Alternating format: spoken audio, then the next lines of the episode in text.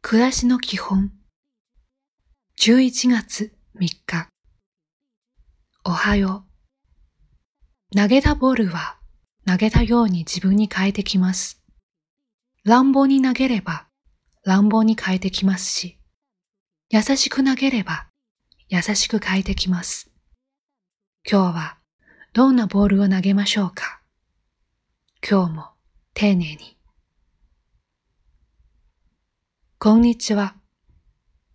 今日会う人はみんな自分に何かを教えてくれる先生と思って接しましょう。